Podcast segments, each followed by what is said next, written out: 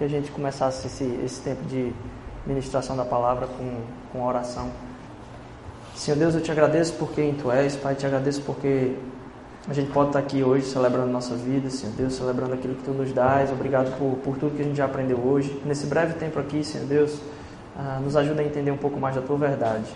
Fica com o coração de cada um, abre os olhos do nosso coração para entender quem o Senhor é em todos os momentos da nossa vida. É o que eu te peço em nome de Jesus. Amém. Se alguém chegou depois, muito prazer, meu nome é Rodrigo. Ah, a gente tem estado nessa caminhada aqui junto com a Mosaico já há algum tempo, tem sido muito edificante a gente estar junto aqui. E a gente tem estudado alguns temas que têm se relacionado ah, nessas últimas semanas. E aí hoje ah, eu queria meditar um pouco com vocês num texto que está num salmo, salmo número 88. E o livro de Salmos talvez seja o mais conhecido, talvez por todos de vocês, falando geralmente aqui, né? O livro talvez mais emocional e sincero, ele mexe conosco e expressa aquilo que a gente sente. Nos Salmos há muito, muito foco, ou se repete o tema a respeito do sofrimento pedidos de resgate ou até mesmo de alívio. E essas orações terminam sempre com a oração de esperança. Mas hoje eu quero falar de um salmo, eu vou chamar aqui o salmo da escuridão, ou como eu anotei aqui no meu, no meu esboço, o salmo Dark Side, ou o salmo do Darth Vader aqui. É um salmo da escuridão. E aí, como é que hoje a gente fala sobre bem-estar, depressão e ansiedade? E a gente quer começar a, a, a falar logo em seguida disso num salmo pesado, num salmo escuro. Como isso pode ajudar a gente a lidar com a nossa vida? E é o que a gente vai, vai ver hoje. É interessante que nesse salmo isso não se repete. Então, se você puder abrir no salmo número 88 aí para acompanhar comigo. Salmo número 88. Se você não trouxe Bíblia, não tem problema, só tenta prestar atenção aqui. Ou se você trouxe Bíblia e está vendo alguém do lado que ou esqueceu, ou não tem, ou não trouxe a sua hoje, pode compartilhar aí também, tá certo? Salmo número 88, versículo de 1 a 18. Ó Senhor, Deus que me salva, a ti clamo dia e noite, que a minha oração chegue diante de ti, inclina teus ouvidos ao meu clamor. Tenho sofrido tanto que minha vida está à beira de uma sepultura. Sou contado entre os que descem a cova, sou como um homem que já não tem forças. Fui colocado junto aos mortos, sou como os cadáveres que jazem no túmulo, dos quais já não te lembras, pois foram tirados de tuas mãos. Puseste-me na cova mais profunda, na escuridão das profundezas. Tua ira pesa sobre mim, com todas as tuas ondas me afligiste. Afastaste de mim os teus melhores, os meus melhores amigos e me tornaste repugnante para eles. Estou como um preso que não pode fugir. Minhas vistas já estão tão fracas de tristeza. A ti, Senhor, clamo a cada dia. A ti ergo as minhas mãos. Acaso mostras as tuas maravilhas aos mortos? Acaso os mortos se levantam e te louvam? Será que o teu amor é anunciado no túmulo e a tua fidelidade no abismo da morte? Acaso são conhecidas as tuas maravilhas nas regi na região das trevas e os teus feitos de justiça na terra do esquecimento? Mas eu, Senhor, a ti clamo por socorro. Já de manhã minha oração chega à tua presença. Por que, Senhor, me rejeitas e escondes de mim o teu rosto? Desde moço tenho sofrido e ando perto da morte. Os teus terrores levaram-me ao desespero. Sobre mim se abateu a tua ira. Os pavores que me causas me destruíram. Cercam-me o dia todo como inundação. Envolve-me por completo. Tiraste de mim os meus amigos e os meus companheiros as trevas são a minha única companhia. Normalmente, nos salmos, a gente tem muitos clamores por aquilo que acontece internamente, o que é sentimento nosso e que é expressado através da boca do salmista. Só que muito comumente o salmo ele termina com uma nota de esperança, com uma, uma afirmação de esperança. Não é o que acontece nesse caso aqui. No Salmo 88 e também no 39, alguns comentaristas falam, eles não terminam com esperança. A última frase é: As trevas são a minha única companhia. E hoje a gente vai falar um pouco então a respeito de escuridão. Essa figura da escuridão como uma imagem de onde a gente pode estar vivendo. Hoje a gente vai ouvir de Deus a partir de então de um salmo depressivo. mas a paz. Logo hoje, Rodrigo, como é que a gente não fala de um salmo que é mais para cima, não? Um salmo que o cara só faz, Senhor, o Senhor me abandonou, meus amigos não me querem mais, nem os que pensavam a respeito de mim hoje eu me tornei uma pessoa repugnante para eles. Uma questão é que a gente trata com ingenuidade o tema do sofrimento e a inevitabilidade do sofrimento hoje na nossa, na nossa sociedade. Algo que a gente tem muito a crescer são lendo essas orações e, no caso, essa música do Salmo 88. Então hoje eu quero falar a respeito de escuridão e algumas coisas que a escuridão faz conosco. Eu quero citar aqui quatro pontos a respeito dessa escuridão. E é interessante como algumas palavras tocam no nosso coração quando a gente ouve. Eu estava fazendo uma meditação essa semana e ao ouvir a meditação de uma outra pessoa trazendo isso me tocou tanto que eu disse: não, nossa, eu tenho que trazer isso para a comunidade. Eu tenho que trazer isso que eu escutei aqui. É, e esse é um desses casos. E a gente vai tratar sobre a escuridão em quatro aspectos. A escuridão, primeiro, ela pode demorar. Segundo, a escuridão revela Deus e sua graça. Terceiro, a escuridão revela quem a gente pode ser. E quarto, a escuridão é relativa. Esse Salmo número 88, a gente começando pelo primeiro ponto aí, diz sobre uma escuridão que pode demorar. Fala de um homem que está na escuridão. Ele está falando, as trevas me consomem. É uma inundação esse, essa escuridão ao meu redor. E aí a gente pode falar de dois tipos de escuridão. Porque você tem a escuridão externa, quando você percebe o que é está acontecendo à sua volta e você vê uma certa esperança ou não. E aí, nesse caso, você pode estar tá pensando assim: poxa, eu fiz tudo certo, eu estou agindo tão corretamente, eu pude fazer tudo que eu podia fazer, que estavam as minhas forças, eu fiz, e mesmo assim o que está ao meu redor não muda, não traz esperança, não tem como me animar o que eu vejo, e essa é a escuridão externa. E talvez a escuridão externa, quando acontece, se você tem algumas disciplinas, pode ser até que você consiga passar por ela, por essa escuridão externa, e passar bem, relevando algumas coisas que você enxerga, relevando algumas situações da sua vida. Mas não existe só a escuridão externa, existe a escuridão interna. E na escuridão externa ele diz: Ó, todos os meus amigos e amados foram retirados de mim. E ele quase sente a morte. Então, ao mesmo tempo que ele percebe alguma coisa externa acontecendo, ele diz: a morte, eu estou sentindo ela dentro de mim. Então, essa escuridão, ela também é interna, e eu posso chamar ela aqui de escuridão espiritual. Apesar dele estar com Deus, porque no versículo primeiro ele diz assim: ó, o Deus, ó Senhor Deus que me salva, a ti clamo dia e noite. A ti clamo, Senhor, dia e noite. Eu confio em Deus como Salvador. Mas ele está falando ao mesmo tempo: meu coração não sente nada disso. Ele sente a ira de Deus, tudo ir contra ele emocionalmente. Ele não, ele fala para um Deus que para ele é salvador, mas o que ele sente através do salmo é abandono, rejeição, como se ele estivesse sendo enrolado. Nenhuma pista de que ele sente amor, cuidado, a presença de Deus não é demonstrada. Se você tem a, a escuridão perceptível externa, talvez se dê para segurar. Mas com as duas é bronca. Quando a gente não percebe nada ao nosso redor e dentro de nós a gente começa a sentir essa questão de morte, nossa, como é pesado. E como é que esse salmo pode trazer algum alento ao nosso coração e que mensagem ele pode passar para a nossa vida? A gente tem então essas duas escuridões aí e é interessante como ele adora apesar dessa escuridão. Ele fala, meu Salvador. Mas mesmo ele fazendo tudo isso, no final o salmo termina dizendo, as trevas são minha maior companheira. Esse ano, Rodrigo, tem certeza mesmo que vai sair alguma coisa daí? Tem como? A Bíblia não fala que Deus é o Deus que transforma mal em bem. Deus é um Deus que ele tudo que está acontecendo na sua vida é porque já já vai mudar e vai acontecer uma coisa diferente. E a nossa sociedade é tão ah, de discurso fácil para tentar resolver a situação que corre o risco da gente usar a palavra de Deus para dizer, ó, oh, vai melhorar, vai acontecer isso, e você começa a não perceber isso. E o que a Bíblia traz para a gente é que a escuridão, ela pode demorar. Então ela não tenta nos enrolar com uma conversa tola, dizendo, ah, não, vai passar, isso aí. É verdade que Deus transforma mal em bem, é verdade que os propósitos de Deus são maiores do que o que a gente consegue enxergar no momento. É verdade. Mas também é verdade que pode demorar um bom tempo até que a gente perceba as coisas. Pode demorar um bom tempo até que a escuridão não saia de nós. E a gente talvez hoje se vê imerso nessa escuridão. Um tempo onde só vem tristeza. Um tempo onde não se consegue ter, talvez, artifícios para sair desse momento.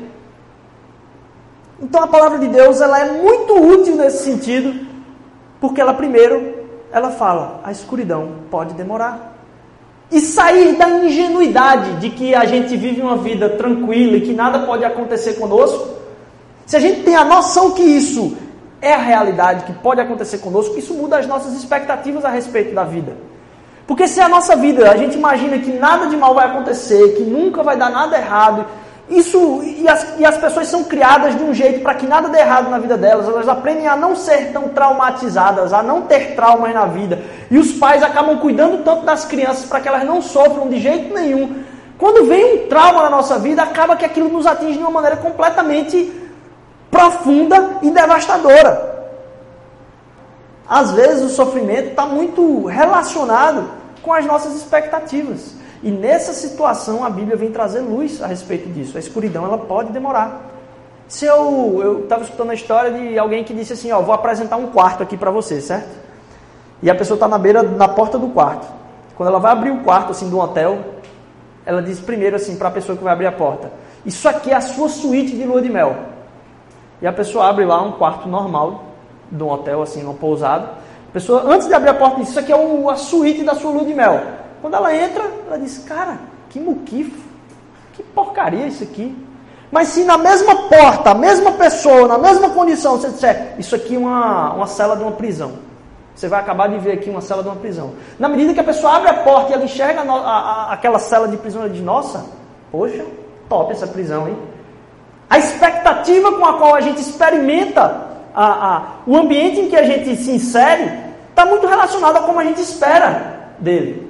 Então, saber que essa realidade da escuridão pode vir sobre a nossa vida e saber que naquele momento ali a, a, a gente não tem um Deus que deixa de falar a respeito disso, nos faz caminhar pelo menos sem a ingenuidade.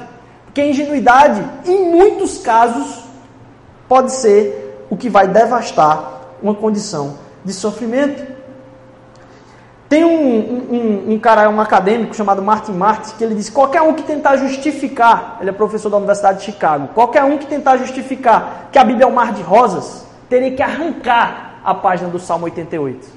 Teria que jogar fora essa página do Salmo 88. Porque isso não é verdade. Você pode, o que esse salmo fala é que você pode fazer tudo certo, que ele estava adorando a Deus aqui, e mesmo assim não sentir a Deus. Mas como isso pode ajudar? Porque me prepara para o sofrimento. Porque não mente, porque é realista, porque diz que acontece mesmo. E a nossa mente é muito ingênua à propaganda. E o peso que ser feliz gera no nosso coração. Isso não é ser pessimista. Isso é acreditar na verdade, é regular nossas expectativas. Às vezes a ingenuidade pode ser tão perigoso quanto o próprio problema. E você pode estar pensando, ah, eu sou uma pessoa legal, por que isso aconteceria comigo? Jesus também foi uma pessoa legal. E a palavra de Deus mostra o que, que aconteceu com ele. Talvez até muito legal, muito mais legal do que todos nós aqui. Ingenuidade é perigoso. E aqui diz, ó, pode acontecer, a escuridão pode demorar. Disse, Rodrigo, esse, essa sua conversa aí só está fazendo piorar a situação, né? Segundo ponto, não só a escuridão pode demorar, como ela revela Deus e sua graça. É um dos melhores lugares para aprender sobre a graça de Deus. Acontece nesse tempo de escuridão. Neste salmo, apesar dele falar o que ele está falando, ele está o tempo todo conversando com Deus. Nesse homem que está falando nesse Salmo 88 aí, não há controle de temperamento, não há um refreado da língua aí, ele não está controlando a língua dele, não está controlando os sentimentos, não tem máscara. E aí, do, do versículo 10 ao versículo 12, nesse mesmo salmo, ele diz: Acaso tu mostras tuas maravilhas aos mortos? Acaso os mortos se levantam e te louvam? Será que teu amor é anunciado no túmulo? E a tua fidelidade no abismo da morte? Acaso são conhecidas tuas maravilhas na região das trevas e os teus feitos de justiça na terra do, do esquecimento? Ele coloca Deus contra a parede. Ele tenta colocar, então, assim, ele não está com papa na língua para lidar com Deus naquele momento ali. Ele coloca Deus contra a parede totalmente. E mais, ele continua dizendo: Desde moço eu tenho sofrido e ando perto da morte. Os teus terrores levaram-me ao desespero. Antes ele fala das maravilhas. Ele diz: Rapaz, eu quero falar das tuas maravilhas, Deus, da tua fidelidade, te adorar. Mas como se minha vida está desse jeito? Como eu posso fazer isso? Desde moço eu tenho sofrido e ando perto da morte. Os teus terrores levaram-me ao desespero. Sobre mim se abateu a tua ira e os pavores que me causas me destruíram. Cercam-me todo dia como inundação. Ele coloca a própria infância e crescimento dele em questão, em jogada. É como se ele dissesse: Eu estou lembrando da minha infância e o que eu sofri. Ele está dizendo: Você nunca teve lá para mim. É isso que ele está falando para Deus aqui. Você nunca teve lá para mim. Ele não tem reverência, não tem respeito. Alguns diriam aqui que talvez isso aqui fosse uma blasfêmia. E aí Derek Kidner, no comentário, um dos grandes comentaristas da Bíblia, no, no, no, comentário dele, no Salmo 39 também, que é um outro que, que, que reflete desse jeito, porque no Salmo 39, ao invés dele dizer as trevas são a minha única companheira, a escuridão é a minha única companheira, ele diz assim no Salmo 39, ele termina dizendo, vira a tua face de mim para que eu possa ter paz e morrer bem. É isso que ele fala no Salmo 39, terminando. Aqui no Salmo 88 ele está dizendo a respeito a minha escuridão é a única coisa que eu tenho. E Derek Kidner vai falar o seguinte: a própria presença dessas orações na palavra de Deus são a testemunha de que Deus entende. Ele entende como a gente fala e quando a gente está desesperado. Não teve censura. Porque Deus podia muito bem dizer, pô, o cara é editor de um texto, né? O cara está lançando o livro ali vai para o editor. E aí a gente acredita que isso aqui é a palavra de Deus. E aí Deus podia dizer assim, cara, esse aí eu acho que não vai fazer uma propaganda muito legal para mim. Vamos riscar esse aí da parada, deixa esse de lado, esse salmo. Vamos colocar ele, ele não, tá fora, não passou no controle de qualidade aqui. Não! A própria presença desse salmo aqui mostra que Deus, apesar de como a gente fala com Ele, Ele entende aquilo que a gente fala e quer a nossa sinceridade ao máximo. A presença delas mostra que Ele nos entende. E mais, mostra Deus falando para nós assim: Eu sou o seu Deus. Não porque você coloca o seu sorriso na cara antes de sair para o trabalho e antes de sair de casa, você bota aquele sorriso. Não! Eu não sou o seu Deus porque você me trata com reverência. Eu não sou o seu Deus porque você faz uma cara bonitinha para mim. Eu sou o seu Deus porque eu sou o Deus da graça. Independentemente de como você fala comigo, independentemente de, do que você acha a respeito de mim, eu não vou mudar a minha, minha natureza por causa disso. Eu vou continuar sendo Deus. Absoluto. Como se Deus falasse assim para a gente: Eu sou o Deus dele, não importa como ele fala comigo. Então a própria presença de Deus e a presença desse salmo na Bíblia revela que Deus entende como a gente fala com ele. Isso faz parte dos cânticos do povo de Israel. Isso é parte da forma como a gente se relaciona com Deus. Quando a gente não entende, Deus entende a nossa falta de entendimento. E continua ao nosso lado ali, ouvindo. Mesmo quando não há resposta. Porque aqui não tem resposta. Nesse salmo especificamente não tem resposta nenhuma. É um mar de escuridão. Mas o salmo está presente aqui. E Deus está presente ao lado do salmista. Ele revela.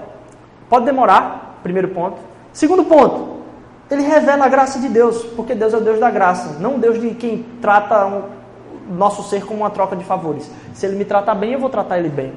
Se ele fizer algo para mim, eu vou fazer algo para ele. Se ele ficar com a cara bonitinha para mim, eu vou sorrir para ele. Não, Deus é Deus, independentemente de como a gente se relaciona com ele. Isso só revela um Deus que é um Deus gracioso, que está presente ao nosso lado, ouvindo nossas súplicas, independentemente se elas vão ser atendidas ou não. Mas ele está presente porque ele sabe muito mais do que nós sabemos. Ele é um Deus que revela sua graça na escuridão. Revela então a escuridão revela quem Deus é, revela quem nós podemos ser. Não só revela quem Deus é, mas revela quem nós podemos ser. Esse tempo é muito especial porque é um tempo de crescimento, o tempo de escuridão. Sempre é um tempo de crescimento. Quando você está numa escuridão, como a gente falou, externa e interna, você não tira nada da oração. Você não tira proveito nenhum. Você fala, parece que você está falando com a parede. Você não, não, não tem nada que você está pedindo ali que vai. Não, você está na escuridão. Então você não tira nada da oração. Você não tira nada de servir a Deus. Não tem nenhum benefício imediato daquilo ali. Pagamento zero, salário zero daquilo. No livro de Jó, Satanás começa o, o, o livro jogando uma proposta para Deus, fazendo uma. Um, brincando com Deus aí. Ele diz: Ó, tem um cara que é um servo, que ele caminha sobre a terra, que ele é o maior servo. Satanás chega para Deus e diz: Ó, esse cara só é servo porque está dando lucro, está dando retorno para ele. A vida dele está tranquila demais. Ele só ajuda os outros porque ele se dá bem fazendo isso, porque tem muito na mesa dele. Então, deixa eu fazer o seguinte, deixa eu começar a tirar esse lucro dele, deixa eu não dar em nada, que eu quero ver se vai, se vai ser verdade mesmo. E quando Satanás está falando a respeito de Jó, ele está falando a respeito da humanidade. Ele está dizendo que esse pessoal é completamente mercenário, ele só tem interesse, ele só te serve porque ele tem retorno. Não tem, não é porque não tem benefício, tem benefício na parada. Ele estava falando de nós. Então eles estavam servindo, ele está dizendo assim, ó, essa humanidade te serve, mas porque ela está servindo a si mesma. Ela não está servindo a você, ela está servindo a si mesma. E eu posso provar, é o que Satanás faz. Ele diz: tire tudo e teste. Eles são mercenários. E aí? O que é que vocês acham? É verdade que em muito disso Satanás está correto. Em parte disso ele está muito correto. A gente quer é que Deus nos dê coisas. A gente se relaciona com Deus em muito parte da nossa vida para buscar coisas de Deus completamente baseado em como a gente vai lucrar com aquela relação. Mas algo acontece com esse salmista no Salmo 88 na escuridão. Porque apesar dele xingar, gritar, ele permanece com Deus sem nada. O pressuposto é que o salmista está sem nada e ele continua conversando com Deus sem lucro nenhum. E este salmo mostra que Satanás está errado que vale a pena estar ao lado de Deus mesmo sem ter retorno aparente nenhum. Que orar é conversar com Deus. Não importa o tipo de conversa, orar é conversar com Deus. O anseio pela presença e a busca da conversa, a busca pela pessoa é que era o importante. Quando servir a Deus e adorar não dá em nada, não tem retorno nenhum, chega um momento de escolha para a gente. Chegamos no ponto de descobrir, descobrir. Se a gente está num relacionamento porque eu me amo e quero que Deus me sirva. A gente se ama e quer se servir através do nosso relacionamento com Deus. Ou se a gente quer chegar a Ele para servir a Ele. Eu chego porque. Será que esses, essas pessoas chegam porque me amam e querem me servir, Deus falando? Ou quer apenas que eu sirva a Ele? Porque muitas das vezes a perspectiva que a gente chega diante de Deus é simplesmente querendo que ele sirva. Não porque a gente quer servir a ele, a gente serve esperando esse resultado em troca. E se na escuridão você perseverar, mesmo dizendo eu não gosto de você, Deus, eu não entendo, mas eu não vou sair daqui, não vou sair daqui, isso é a derrota do discurso de Satanás. Eu vou te obedecer porque você é Deus e eu sou eu. E pouco a pouco você vai se transformando. E aquilo vai gerando em nós uma crosta, vamos dizer assim, um refino de uma pedra que vai se tornando um diamante. Revela que durante esse processo de perseverança e permanência com Deus, que às vezes não responde à escuridão dura, nos transforma de uma maneira tremenda. No final do livro do Senhor dos Anéis, sem dar tanto spoiler, onde Sam e Frodo estão na montanha para destruir o anel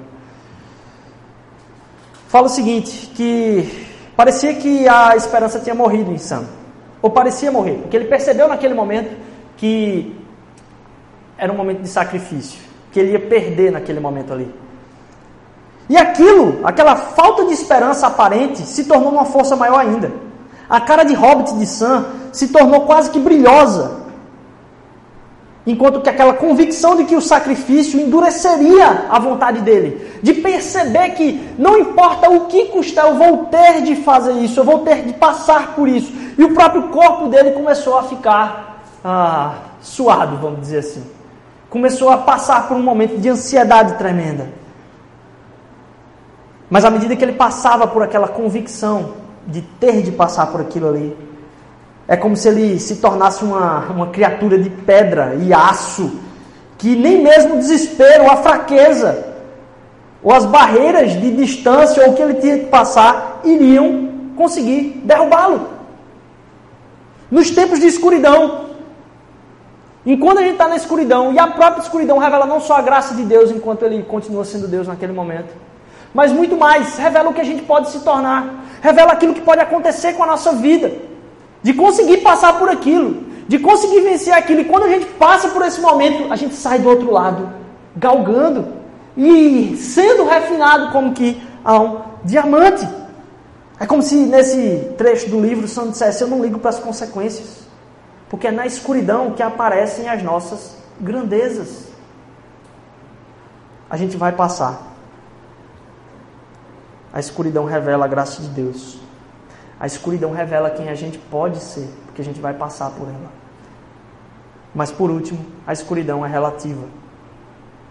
O salmista aqui no Salmo 88, ele falou que a perspectiva dele, o pensamento dele, a forma como ele enxergava a vida, era que o sofrimento e o abandono de Deus é absoluto e permanente. E a gente vai mostrar que isso não é verdade. É engraçado porque o título do salmo, se você for pegar o, o, livro dos salmos, provavelmente tem uma Bíblia aberta na sua casa com algum salmo aberto lá. Se você for pegar o, os salmos, Normalmente tem o título do salmo assim, antes de começar ele, quem foi que escreveu, para quem era. E nesse salmo aqui, diz que quem escreveu é um cara chamado Emã. Ou Imã, não sei como pronunciar não. Mas Emã era um, um líder de adoração dos coraitas. E ele vai aparecer em outros, em outros textos da Bíblia. Ele fazia parte da corte de Davi, assim, do, dos escolhidos de Davi, para cuidar dos instrumentos da produção musical. Era um dos.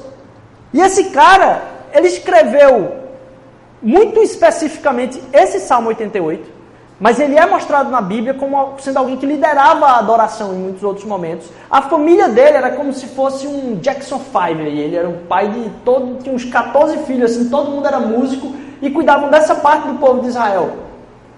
Então esse cara, assim, explicitamente esse Salmo 88 é, tem dizendo lá que foi ele, mas muitos acreditam que do Salmo 40 ao 49, boa parte da família dele escreveu, alguns comentaristas afirmam isso. E então ele escreveu alguns dos textos que permaneceram por mais parte da história.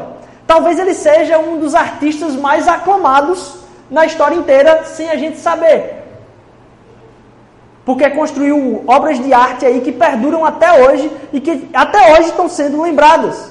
Tenho certeza que ele não pensou que 2.500 anos, mais de 2.500 anos depois, um punhado de gente em Recife, a cidade, a maior cidade da América Latina em linha reta, estaria meditando na sua arte. Como é que hoje a gente está falando a respeito disso? E esse fato é só um dos poucos que mostra que Deus usou aquela escuridão. Talvez tenha sido um dos. Um do, um, através da arte desse cara, através da própria escuridão dele, da representação disso, milhões de pessoas foram ajudadas. Deus usou a sua escuridão. A escuridão dele não foi em vão. Ele nunca ia conseguir perceber aquilo. Mas hoje me faz ter alento dentro da presença de Deus. Uma coisa que para ele talvez nunca ia ser enxergada. Deus não o abandonou, apesar dele estar sentindo isso. Era uma, uma, um abandono aparente, mas ultimamente não era real. No Salmo 39, ele fala: Vira tua face diante de mim, ó Deus. No Salmo 88, ele termina o salmo, sem esperança nenhuma, também dizendo: A escuridão é a minha melhor amiga. Como é que eu posso saber, tá, você está falando isso aí para ele, para esse salmista que estava lá naquela época. Como é que eu posso saber que isso é verdade para mim hoje? Será que tem como a gente saber que esse abandono, a gente falou que revela a graça de Deus, revela quem a gente pode ser e esse, esse sentimento de escuridão ele é relativo. Como é que eu posso ter essa certeza para mim? Quando no Salmo 39 fala, vira tua face de mim, ó Deus, me deixa morrer em paz pelo menos, para eu morrer bem, vira essa face de mim. E aqui ele diz: a escuridão é a minha maior companheira. Como é que eu posso ter certeza que esse abandono também é relativo, essa escuridão é relativa para mim hoje? Essas duas frases te fazem lembrar de alguém? Tem alguém que te faz lembrar essas duas frases? Tua face está distante de mim e eu só tenho escuridão na minha frente? Lá em Mateus capítulo 27, fala que na morte de Cristo, no versículo 45, 46, 51 a 53, ele vai dizer: E houve trevas sobre toda a terra. Do meio-dia do meio -dia até as três da tarde. Por volta das três horas da tarde, Jesus bradou em alta voz: Eloá, Eloá, lama sabachthani. Que significa: Meu Deus, meu Deus, por que me abandonaste? Naquele momento, o véu do santuário rasgou-se em duas partes, de alto a baixo. A terra tremeu e as rochas partiram. Os sepulcros se abriram e os corpos de muitos dos santos que tinham morrido foram ressuscitados. E saindo dos sepulcros, depois da ressurreição de Jesus, entraram na Cidade Santa e apareceram a muitos. Jesus, Jesus recebe a escuridão absoluta, a ira absoluta, o abandono absoluto, totalmente abandonado. Porque a escuridão é a única companheira de Cristo naquele momento. Porque se tem alguém que pode clamar por isso, que a escuridão absoluta atingiu o coração dele, foi o próprio Cristo. O que Satanás falou é verdade. Deus tem a condição e o total direito de virar a face para nós. Porque a gente se relaciona muitas vezes na barganha. A gente se relaciona muitas vezes querendo que Deus nos sirva. E não porque a gente quer servir a Deus. Isso acaba sendo muito de um pretexto. Ele tinha condição para fazer isso mas ele escolhe o perdão e sacrifício de Jesus. Quando você deseja perdoar alguém, quando você perdoa alguém, o que é que acontece? A pessoa está ali devendo alguma coisa. E você absorve todo o débito da pessoa, ao invés de fazer ela pagar. Aquele débito do seu perdão cai em cima de quem? De você. Para Deus nos perdoar, ele veio à terra como Jesus e absorveu todo o nosso débito. Todo o nosso débito foi absorvido em Cristo. Ele foi totalmente abandonado. Para que mesmo que a gente se sinta abandonado, mesmo que pareça que estamos abandonados, mesmo sentindo a escuridão, parecendo estar em escuridão, a gente soubesse que nós não estamos, que Ele está do nosso lado. Se Deus, porque no Getsemane, você tem aquela famosa frase de, de Cristo pedindo a Deus: Senhor, se, se possível, passa, passa de mim esse cálice. Faz passar de mim esse cálice. E ele sabia o que ia acontecer com ele. Ele foi totalmente abandonado para que a gente não se sentisse abandonado. E se Deus, na sua própria escuridão, em Cristo, se Deus, na sua própria escuridão, não te abandonou na escuridão dele, por que, que ele vai abandonar você na sua? Se na escuridão que ele ia sentir absolutamente, não te abandonou, porque na escuridão que é aparente para você, ele vai te abandonar. Na cruz, a escuridão era a sua única companheira. E na sua escuridão, Deus é o seu amigo presente. Na cruz, a face de Deus foi virada para o lado. Mas hoje, esperneando, clamando, gritando, xingando, a face de Deus é presente sobre a nossa vida. A questão sarcástica no meio desse salmo é engraçada, porque lá no meio do salmo, ele vai dizer o seguinte: Acaso os mortos levantam e te louvam? É uma pergunta sarcástica que o salmista está fazendo aqui. Acaso mostras tuas maravilhas aos mortos? Será que teu amor é anunciado no túmulo e a tua fidelidade no abismo da morte? E aqui fala, não só que naquele momento os mortos se levantaram, mas que na ressurreição todos vão adorar o Pai, independentemente de quem seja, com arrependimento ou sem arrependimento. Todos eles vão ver a glória do Pai. Fala que Cristo foi e pregou aos espíritos em prisão. E por isso a ressurreição é a libertação dessa proposta, dessa tentativa de Satanás de dizer: não, não vai dar certo. Ou mais, de que esse sarcasmo do salmista no meio do, do coisa não tem resposta. Em Cristo ele tem resposta. Nada que a ressurreição não vá curar. Talvez seja essa a resposta de quando alguém perguntar para a gente aí, e aí, como está a vida? Pode estar tá muito ruim, E às vezes a gente fica na ingenuidade de querer dizer que está sempre tudo muito bom. Não, a gente pode estar tá passando por escuridão, ela pode demorar. Mas ela revela a graça de Deus, ela revela quem a gente pode ser e mais, ela é relativa. Porque a única escuridão absoluta e profunda, Cristo absorveu por nós e ele pagou todo o débito. E por isso eu e você, por causa do abandono eterno dele, eu e você podemos ter a presença eterna dele. A gente pode sentir a Deus porque Cristo sentiu o próprio abandono. Pode acontecer isso com um cristão, com alguém que teme a Deus. Pode acontecer com quem merece, como aconteceu com o próprio Jesus. Pode acontecer sem a gente saber o porquê. Mas em Cristo a gente tem a resposta de que não é porque Ele não se importa. De que aquele sofrimento nosso que a gente está passando, por mais que sinta profundidade dele, não, tá, não tem como sair.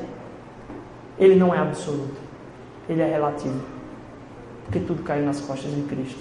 E a presença de Deus na nossa vida nos liberta da ingenuidade, de achar que a gente não vai passar por isso, mas também de quando passar por isso, ficar com conversa fraquinha dizendo que ah, isso vai mudar, vai mudar. Pode ser que não passe tão rápido, mas eu sei que Deus está ao meu lado naquele momento. Porque não pode ser a resposta, ele não liga para isso, porque precisou o seu filho vir morrer no meu lugar, para ele mostrar o quanto ele me ama, para ele mostrar que esse sofrimento que eu estou tendo aqui, ele passou por um sofrimento como esse, não aparente, sofrimento real e absoluto, o abandono real e absoluto, a escuridão real e absoluta, a face de Deus longe dele, real e absoluta. E com isso eu gero confiança de entender que eu posso me debruçar diante de Deus, falar aquilo que tem no meu coração a respeito das coisas mais escuras que acontecem no meu ser, sabendo que Ele é a resposta disso. Ele é a resposta, mesmo quando eu não sinto. Mesmo quando eu não sinto. Eu queria pedir que o pessoal aí atrás apagasse a luz nesse momento aí, ó, todas as, as luzes. Eu queria, se você hoje, você entende que está nesse momento e precisa de pessoas que estejam orando pela sua vida, de, de, que precisa entender um pouco mais a respeito desse Deus. Eu queria só que você levantasse a sua mão, eu queria orar por você agora nesse momento. Amém. Eu queria orar por você nesse momento. Glória a Deus, glória a Deus. Glória a Deus. Quero que você saiba que mesmo na sua angústia, mesmo que não pareça, Deus está presente. Ele não vai deixar de ser o seu Deus por como você o trata. A sua entrega e o seu entendimento de que o seu envolvimento com Ele tem que mudar você e não o serviço dele a você, é o que vai te dar vida. Cristo ele continua a te amar, mesmo não parecendo. Ele passou pelo que você está passando. Ele sentiu o que você está sentindo de uma forma tremendamente mais profunda. Um abandono descarado de Deus, não um abandono aparente de Deus. Um, um abandono que o fez dizer: aqui na cruz está consumado, está resolvido, o débito está pago, não tem mais nada que eu possa fazer, porque Ele resolveu por mim. Ele é a resposta. Quero orar pela sua vida. Senhor Deus, nesse momento, Pai, sei que tem pessoas aqui que estão passando por momentos de escuridão, Senhor Deus. Vem trazer, Senhor Deus, luz nesses lugares, Senhor. Vem trazer, Senhor Deus, mesmo que não pareça, a consciência da Tua presença naquele momento, Pai. De saber que o Senhor não nos abandona, Senhor Deus. E Jesus Cristo é a resposta disso, Senhor Deus. Jesus Cristo foi enviado em resposta a isso, Senhor Deus para mostrar que o Senhor não nos abandonou, Pai. O Senhor precisou abandonar o seu filho para que a gente pudesse ter essa certeza da tua presença constante, Pai. De que aquilo que a gente sente, Senhor Deus, é a aparência daquilo que a gente sente, Pai. Porque na eternidade o Senhor já resolveu esse abandono com o abandono do teu próprio filho, Pai. Vem, Senhor Deus, dá durante essa semana essa consciência, essa revelação, essa ministração nos corações, Pai Faz com que essa certeza, Senhor Deus, possa fazer brotar vida, Senhor Deus. Um começo, Senhor Deus, de esperança, Pai. A noite pode durar, Senhor mas a alegria vem pela manhã, Pai. Faz isso ser verdade nas nossas vidas, Senhor Deus. Abençoa nossa semana, Pai. Dá uma semana de vigor no Senhor, que eu te peço, Senhor Deus. Que cada um que veio aqui hoje possa ter saído daqui, Pai, com o coração renovado, porque o Senhor não nos abandona. Que eu te peço e agradeço. Em nome de Jesus. Amém, Senhor.